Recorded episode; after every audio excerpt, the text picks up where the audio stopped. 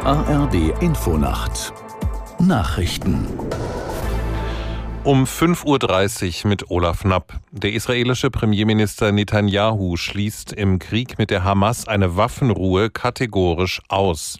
Nach eigenen Angaben kommt das Militär im Kampf gegen die palästinensische Terrororganisation voran. Aus der Nachrichtenredaktion Petra Mittermeier. Die Armee sei weiter als bisher in den Gazastreifen eingedrungen, heißt es von israelischer Seite. Berichten zufolge befinden sich israelische Truppen jetzt auf beiden Seiten von Gaza-Stadt. Ministerpräsident Netanyahu weist alle Forderungen nach einer Waffenruhe zurück. Eine Feuerpause würde nach seinen Worten bedeuten, gegenüber der Barbarei der Hamas zu kapitulieren. Außerdem lehnt er die Lieferung von Treibstoff in den abgeriegelten Gazastreifen weiter ab. Laut UNICEF sind dort alle sechs Wasseraufbereitungsanlagen außer Betrieb, weil Strom oder Treibstoff fehlen. Am dritten Tag seiner Westafrika-Reise besucht Bundeskanzler Scholz heute Ghana. Der Staat gilt als eine der stabilsten Demokratien des Kontinents, ist aber hoch verschuldet. Anfang des Jahres war die Inflation in Ghana vorübergehend auf mehr als 54 Prozent gestiegen. Scholz wird in der Hauptstadt Accra Präsident Akufo Addo treffen und ein Trainingszentrum für die Friedenssicherung besuchen.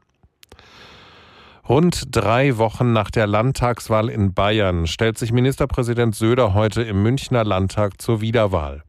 Der 56-Jährige will sich an der Spitze einer Koalition aus CSU und Freien Wählern im Amt bestätigen lassen. Aus München Melanie Marx. Die Mehrheitsverhältnisse sind klar.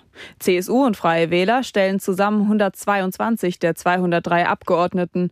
Die Wahl Söders im Landtag also eher eine Formalie. 2018 erhielt er 110 Ja-Stimmen. Nach seiner Wahl darf und wird wahrscheinlich Söder das Wort ergreifen.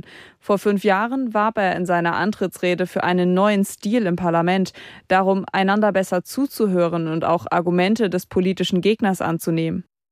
Nach fünf Monaten im All sind drei chinesische Astronauten zur Erde zurückgekehrt. Ihre Kapsel landete heute früh in der Nähe des Weltraumbahnhofs Zhejiang in der Wüste Gobi, wie auf Livebildern des chinesischen Staatsfernsehens zu sehen war.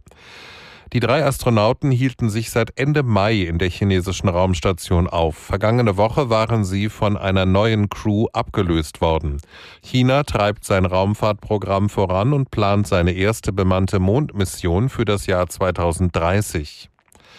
Das Wetter in Deutschland. Am Tage ist es dicht bewölkt. Dabei am Morgen südostwärts abziehender Regen, gleichzeitig von Nordwesten her aufkommender Regen. Bei Höchstwerten von 7 bis 15 Grad sind an der Ostsee Sturmböen möglich. Am Mittwoch ist es dann bewölkt, es gibt einzelne Schauer, im Süden überwiegend freundlich 9 bis 17 Grad. Das waren die Nachrichten.